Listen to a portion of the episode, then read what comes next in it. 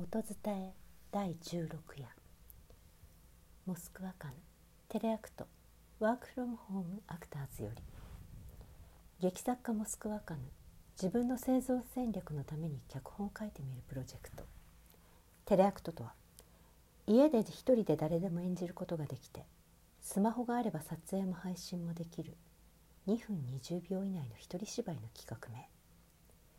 2020年3月以降の日本で暮らす人々の物語。一律給付金10万円が世帯主による申請の件。登場人物。男性が1名。かっこ性別の改変可能。その場合セリフの語尾等の変更は自由。どこかの室内。男性が父親とスマホで話している。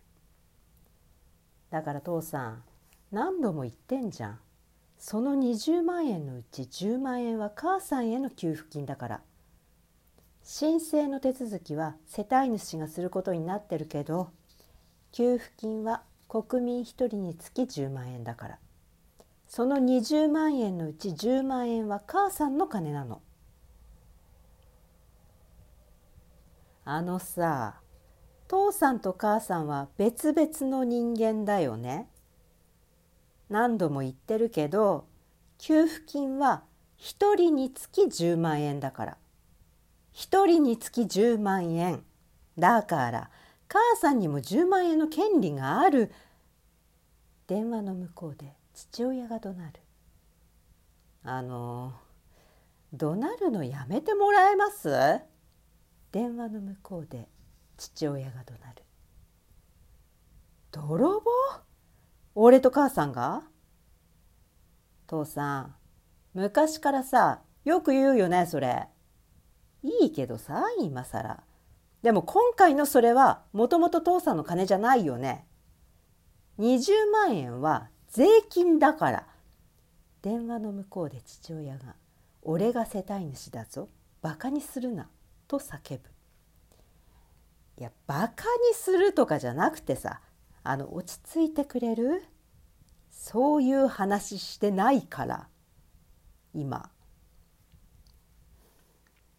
じゃあさ例えば俺が長男なんだからさうちの未来背負ってくの俺なんだからさ給付金は全部俺のものとか言い出したらどうよ？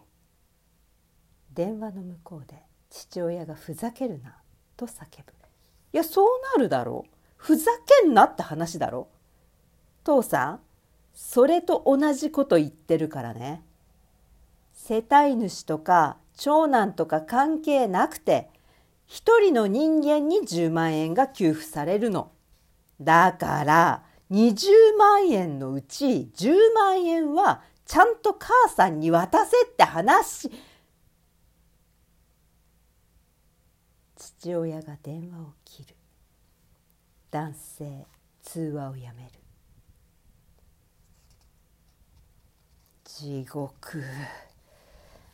地獄。はい、地獄。